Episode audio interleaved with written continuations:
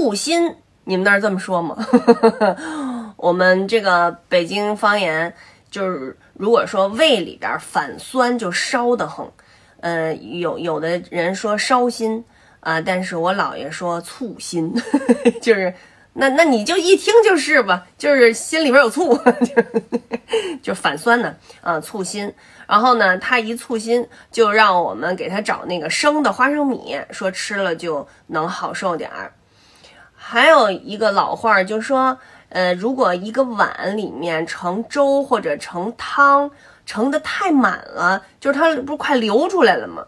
就叫撇溜撇溜的，这是一个形容词。那你们那儿形容这个事儿 是怎么说的呢？呃，比如说买菜哈。呃，买西红柿，说这个每一个西红柿都买一边大的，呃，就是买匀溜个儿的，就是都一边大，就是叫匀溜个儿的。